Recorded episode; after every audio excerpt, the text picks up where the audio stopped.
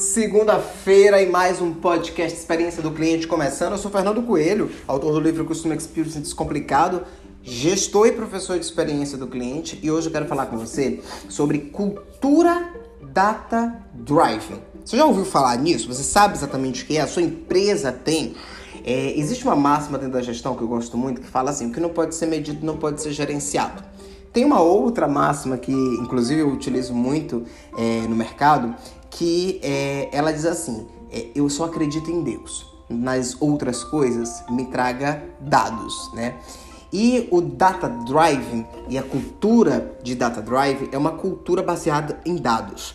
Para você tomar qualquer decisão, seja de organizar um processo, de mudar uma metodologia, é, de criar um novo produto ou construir uma campanha de comunicação, você precisa de informações, você precisa de dados. Você pega aqueles dados, você decodifica, interpreta, minera eles e a partir daí você toma decisões um cliente que compra mais ou menos produto, um cliente que busca mais ou menos informações, a partir daquilo ali você consegue tomar decisões. Acredite se quiser, ainda há uma resistência muito grande quando o assunto é justamente esse, transformar uma cultura organizacional em é, data driving e para você colocar o cliente no centro do processo, você precisa de informações desse cliente, porque os dados, eles vão basicamente nos auxiliar na obtenção ali de insights sobre a jornada do seu cliente, sobre as preferências, as dores, né? E isso faz com que a gente de fato construa uma estratégia,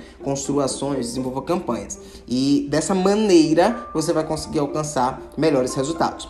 É, teve um exemplo recente que eu assim adorei que foi da Nubank, que eles lançaram os Nuossos, né? Então, baseado em dados, eles identificaram que é, somente no ano de 2021, uma média de 6 mil clientes ligaram cancelando cartões e solicitando novos cartões, porque os cachorros, os dogzinhos, né, tinham comido os cartões. E a partir daí eles criaram uma ação muito legal, onde eles criaram no ossos, né, que eram ossozinhos de borracha com a marca da Nubank, as cores da Nubank, é, e isso se deu através de dados. Ah, um outro exemplo que eu gosto bastante é do McDonald's, né? Inclusive hoje eu estava falando disso em um evento e aí o McDonald's ele criou ali é, lojas com nomes personalizados baseados na observação, ou seja, dados dos seus clientes. Clientes que chamavam o McDonald's de Mac, clientes que chamavam o McDonald's de MC Donald, né? Então eles redesenharam, né? Renomearam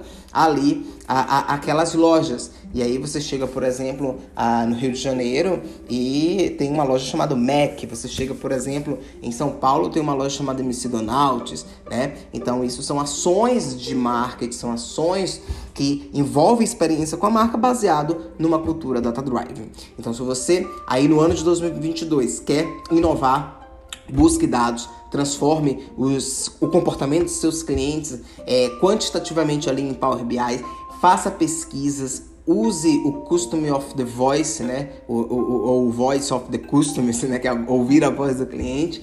E isso vai trazer ali com absoluta certeza um, um, um resultado muito diferente para sua operação. Esse foi o nosso podcast Experiência do Cliente de hoje. Eu espero que você tenha gostado. Compartilhe, segue a gente lá no Instagram, com o Fernando, e a gente se olha e no a gente se olha e troca mais ideias no próximo episódio da próxima semana. Tchau, tchau.